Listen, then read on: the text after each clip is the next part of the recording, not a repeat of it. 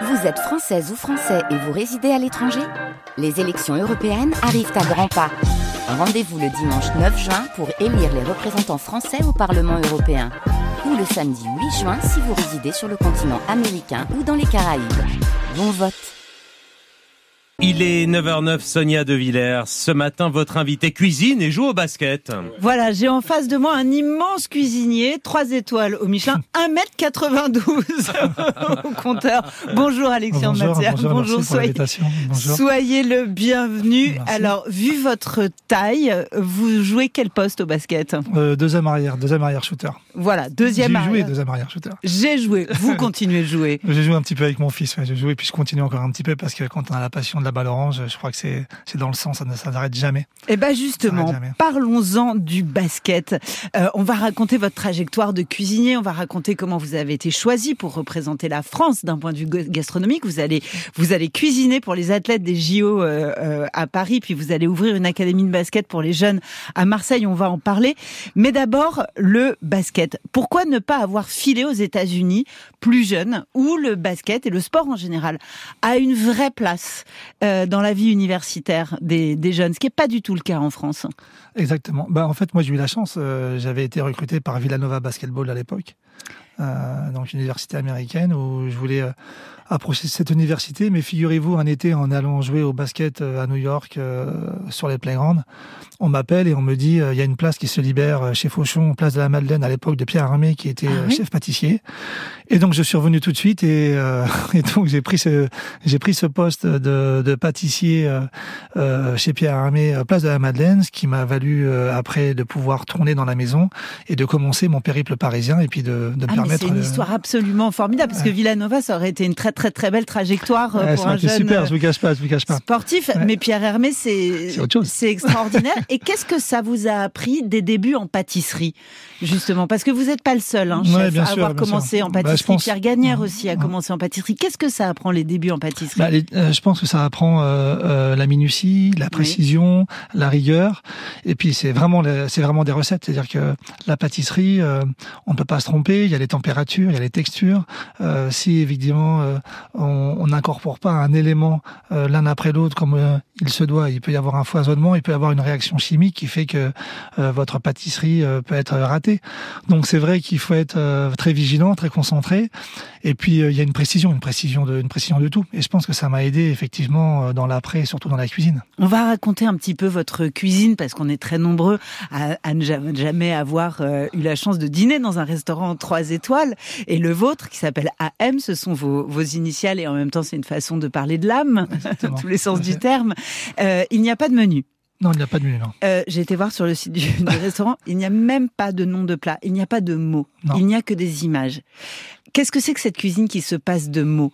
C'est-à-dire que il y a, par exemple, il n'y a pas de photo de plat. Mmh, tout à fait. Chaque fois, le plat semble décomposé, comme pulvérisé. Non, il s'étire il s'étire. il s'étire.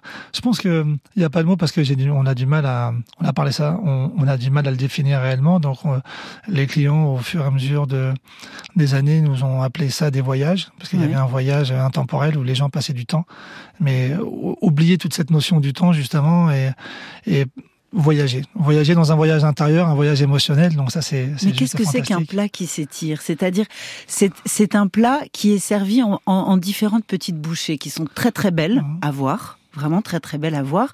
Mais euh, qu'est-ce qu'elles racontent les unes par rapport aux autres, ces différentes petites bouchées Il faut savoir qu'il y a toujours une, trame, ça peut être la salinité naturelle, qui va commencer par, euh, par une gambero par exemple, avec euh, cette chair juteuse et à la fois fondante, je dirais, explosive.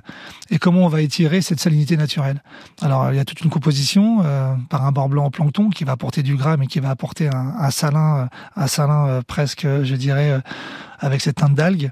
Et, euh, et, ensuite, on va jouer, j'aime pas ce mot-là, mais sur les, sur les, sur les textures. Donc les textures, euh, vont vraiment apporter une, résonance. Il peut y avoir euh, le piment. Chez nous, il y a le piment, la torréfaction et, les épices qui font, qui est vraiment la colonne vertébrale de, des histoires que l'on raconte. Et c'est vrai que à travers ça, euh, ben voilà, on va jouer sur le chaud, le froid. Nous allons avoir euh, euh un chou-fleur qui va être légèrement fumé, euh, accompagné de peau de poulet grillé pour pour une texture. l'avocat qui l'avocat qui, qui va être au myrine pour apporter vraiment une cinglance et je dirais une vraie, je dirais, une vraie une petite tension. Euh, une cinglance et une tension. Vous voyez que finalement, on peut mettre des mots sur la cuisine. finalement, on peut mettre des mots sur la cuisine. Et, et, un dernier mot sur ce que vous appelez la torréfaction, parce que mhm. ça, c'est très fascinant quand on cuisine pas, ce qui est mon cas. Euh, la torréfaction, c'est quelque chose qui est très important dans votre manière de travailler. Ça, ça, vous l'avez appris en, en pâtisserie? Bah on la, on l'apprend évidemment déjà au départ en pâtisserie quand on, on, fait à peine euh, juste griller ou torréfier euh, par exemple des noisettes ou des amandes ouais. au four euh, par, tout simplement à la poêle. Et après vous apprenez les teintes. Vous voyez que par exemple pour une noisette il faut faire attention parce que y a cette petite fine pellicule. Il faut que ça soit torréfié mais qu'il reste le croquant mais qu'on vient pas sur l'amertume l'amertume douce. Donc on reste sur le sur le gourmand de la noisette presque ce goût d'artichaut qui en ressort et ça, je pense, c'est des composantes euh, qui, c'est un travail de longue haleine qui fait qu'on arrive à faire de la torréfaction douce, de la torréfaction euh, rapide, euh, juste passer euh, au barbecue ou alors. Si, si vous saviez, j'ai une réalisatrice qui s'appelle Lucie Le Marchand qui aime immensément cuisiner et pâtisser. Et dans mon casque, là, je l'entends à quel point elle est heureuse de vous, de vous entendre raconter ça. Je vous fais écouter euh, Victor Wenbanyama parce que on parle de basket et d'avenir du basket, en France et aux États-Unis. Évidemment c'est la star de l'année. Bien sûr.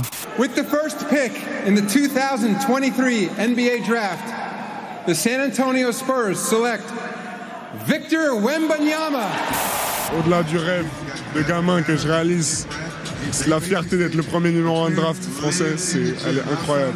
Franchement, ça, ça, ça m'aime de ouf et voilà, la France, je vais continuer à porter, euh, à porter les couleurs haut et fort et apporter plein de, plein de choses à la France, au, des titres, mais au-delà de ça aussi. Eh ben moi aussi, ça m'émeut de ouf, Victor ouais. Vous aussi, c'est beau, Alexandre C'est beau, bien sûr. Oui, c'est beau. Voilà. Nous, on s'est roulé toute l'année par terre pour essayer de l'avoir en interview. On n'a pas réussi, mais on vous avoue, on est très content. On va pouvoir parler. On va pouvoir parler de basket. Vous avez euh, été sélectionné. Il y a trois chefs français qui vont cuisiner pour euh, les athlètes, les 10 000 athlètes qui vont mmh. concourir euh, au moment des, des, Jeux Olympiques de 2024 à Paris. évidemment, cuisiner pour les JO, c'est à la fois comment dire, euh, faire partie d'une vitrine de la gastronomie française, évidemment. Mhm. C'est du prestige. Euh, mais c'est aussi cuisiner pour des sportifs. Et des sportifs dans un moment clé de leur carrière de sportif. Mhm. Dans un moment. Et donc, ça veut dire c'est un, un, énorme enjeu d'un point de vue nutritionnel. Ah bah c'est un enjeu majeur. Euh, le village olympique, c'est le cœur des Jeux. Et on participe, je dirais, euh, modestement, indirectement à la, à la performance des athlètes. Donc, on ne peut pas ne pas prendre en compte euh, les conditions, on va dire, nutritionnelles de, des athlètes. Pour moi, c'est c'est pas possible parce que évidemment, étant ancien sportif, on connaît l'impact de la nutrition avant et après. Et nous, on a une charge quand même qui est relativement euh, belle. C'est-à-dire que nous, on est là pour apporter le côté ludique, je dirais, le côté, on va dire, on sort un petit peu du cadre des jeux. C'est-à-dire que le savoir-faire à la française, nous avons trois endroits différents au village olympique où les athlètes pourront venir, mais en toute insouciance. C'est-à-dire, voilà, passer un moment et de sortir de cette bulle avec euh, avec une générosité peut-être qu'ils ne retrouveront pas ailleurs euh, sur les autres stands et puis une gourmandise euh, qu'on espère. Mais vous voyez par exemple Victor Wenbanyama, il mesure 2 mètres 22, hein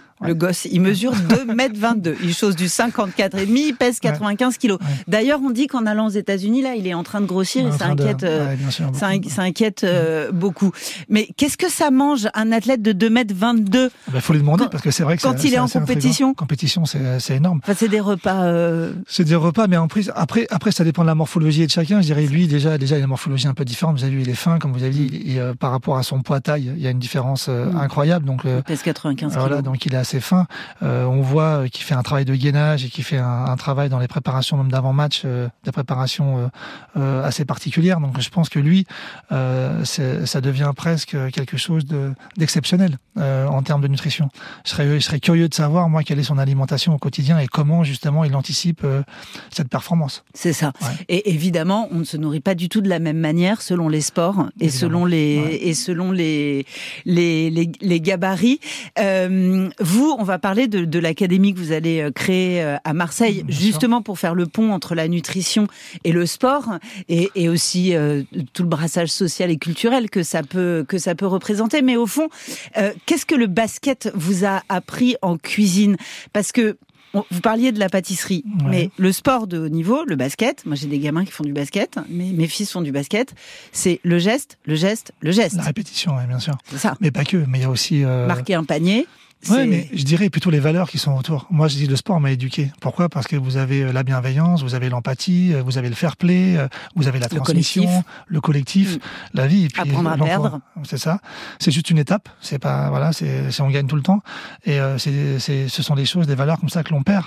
Et moi, c'est ce qui m'a construit. Et, ça veut dire quoi? Ça veut dire qu'une brigade en cuisine, c'est un sport collectif? Ah bah évidemment, évidemment. Et puis je pense que avec un coach, un coach qui a, qui a, plusieurs casquettes, qui est aussi entraîneur, qui peut être aussi qui peut être aussi euh, préparateur physique et, et, manager général. Moi j'ai toutes les casquettes, mais c'est surtout de prendre soin des autres et de les mettre, euh, de, de mettre ses collaborateurs à des endroits euh, à laquelle ils se sentent le plus à l'aise et comment ils peuvent et d'anticiper et de savoir comment ils peuvent s'épanouir et comment ils peuvent exactement comme quand on place un joueur sur le terrain au bon endroit. Je pense que c'est ça aussi, c'est ça aussi. Et puis on voit quand on commence un peu à, s'essouffler. Qu'est-ce qu'on peut apporter comme énergie pour euh, revigorer et donner, et donner encore de l'envie, je pense. Alexandre Mathia est mon invité, chef 3 étoiles, 1m92 euh, au compteur. On parle basket et gastronomie ce matin sur France Inter, il est 9h19.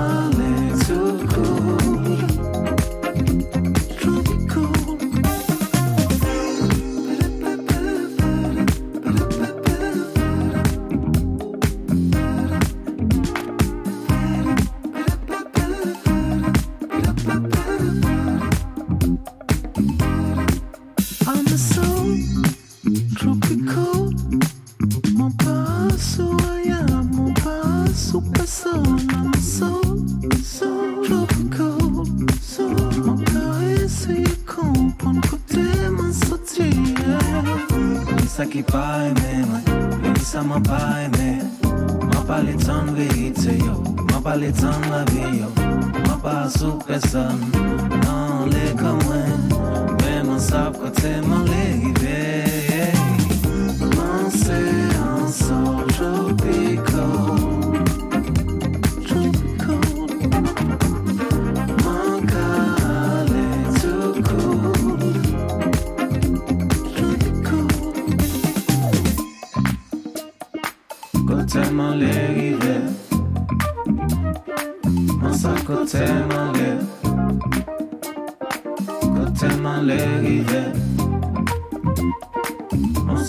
Chcem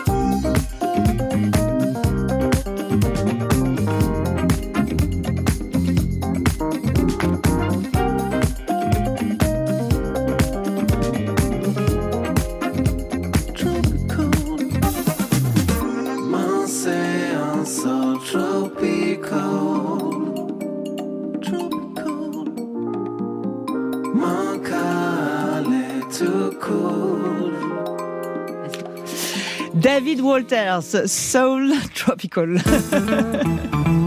France Inter, le 7-9-30 L'interview de Sonia De Villers. Et vous m'entendiez parler basket avec Alexandre Mazia, chef 3 étoiles installé à Marseille. Son restaurant s'appelle La M, euh, l'âme, si, si vous voulez tout savoir. Euh, et on parlait aussi, on parlait aussi basket. Alors, je voudrais qu'on parle de cette académie que vous allez mmh. euh, ouvrir à Marseille euh, pour les jeunes Marseillais, pour les pros, pour les amateurs de tous les âges, mais quand même spécifiquement à destination des jeunes. D'abord, Marseille, pour nous tous, cher Alexandre, nous tous parisiens, pour nous c'est le temple du football. Alors, le basket à Marseille, vraiment? Oui, le basket à Marseille, vraiment. Déjà, on a monté cette association avec Lamine Diarra, qui est un ancien basketteur, ouais. euh, éducateur sportif aussi. Mais Marseille, oui, évidemment. Pourquoi, pourquoi le basket? Parce qu'évidemment, il y a, il y, a un vrai, il y a un vrai potentiel, euh, il y a un vrai euh, réservoir, je dirais, avec des vrais passionnés qui n'ont pas forcément les structures, qui n'ont pas forcément aussi... Euh, c'est ça, ça manque de terrain, ça manque de lieux, ça manque de structure, ça, manque de club. Ça, ça, manque de club. Et puis des fois, évidemment, ils n'ont pas accès, pas accès au club de manière de manière facile. Donc l'idée c'est aussi... Pourquoi Parce que ça coûte cher une inscription Parce que ça coûte cher, évidemment, ouais. ça coûte cher. Et puis souvent on manque de compétences aussi, on manque d'entraîneurs, les infrastructures n'ont pas suffisamment de, euh, remarques d'entraîneurs compétents. Mm -hmm. euh, et puis euh, et puis il faut, il faut pouvoir. Euh, moi, ce qui, ce qui était intéressant là-dedans, c'est de, de pouvoir transmettre ce que j'ai, ce que je vais faire pour le pour les Jeux Olympiques à tous ces adhérents, je dirais. C'est-à-dire comment on allie l'alimentation, la, l'alimentation, une grande qualité nutritionnelle, nutritionnelle ouais, vraiment, ça, mais en même temps une éducation au goût. Hein, parce exact, que faut. voilà ouais. et, et, et c'est vrai que là il y a un vrai enjeu de brassage social d'intégration sociale mmh. d'éducation culturelle mmh. une éducation au goût l'éducation au goût et puis de pouvoir permettre à certains ben, de parfaire euh, leurs connaissances euh, sur le territoire, de savoir où est-ce qu'on peut trouver un bon poisson, euh, une traçabilité sans faille, je dirais, avec en mettant en avant tous nos eaux et de permettre aux, aux, jeunes de savoir ben, d'où ça vient, comment c'est fait, comment c'est produit, tel produit, quelle est la saison exacte, par exemple, de l'aubergine mmh. et de la tomate de manière sommaire, et puis de savoir aussi les impacts qu'ils ont aussi nutritionnels, et puis de permettre de faire aussi des passerelles de compétences, c'est-à-dire voilà de, de pouvoir euh, s'engager euh, euh, peut-être sur de la peinture, sur de la sculpture, sur de la musique, et, et tout ça avec le sport. Tout ça comme clé d'entrée avec le sport. Ouais. Alors évidemment, on parlait, on parlait tarifs, mmh. c'est-à-dire comment les jeunes des familles les plus défavorisées ont accès à une structure qui offre un très très beau matériel, de très belles installations, ouais. un lieu complètement sécurisé ouais. et en même temps toutes sortes d'interventions artistiques, mmh. de possibilités de participer à des stages, d'avoir accès à, de la nourriture de qualité, mmh. ça coûte bah, cher. Bah, ça coûte cher effectivement, mais on va faire des vases communicants, je dirais, avec euh, pour parfaire des compétences avec euh, des athlètes de haut niveau qui viendront parfaire euh, mmh. leurs leurs compétences et puis surtout de ben, par contre des entreprises qui viendront euh, découvrir aussi le lieu et qui viendront faire des conférences comme aussi des fédérations comme aussi des des joueurs qui euh, ou des des euh,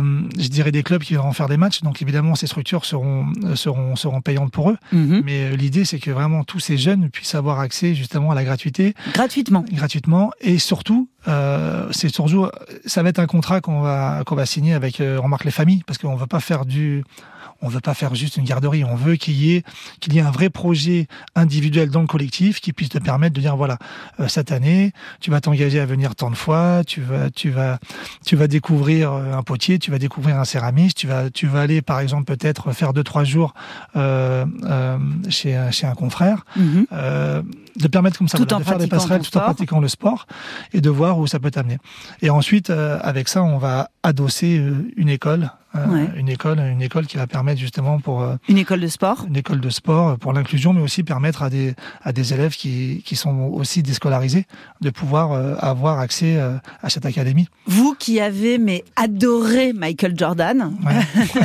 Euh, mes enfants qui adorent les Brown James, il ouais. n'y a pas un post Instagram où ils n'ont pas un verre d'alcool à la main les basketteurs, les grands basketteurs américains, l'alcool est partout. D'ailleurs, ils sont tous propriétaires d'une marque de tequila ou genre comme ça.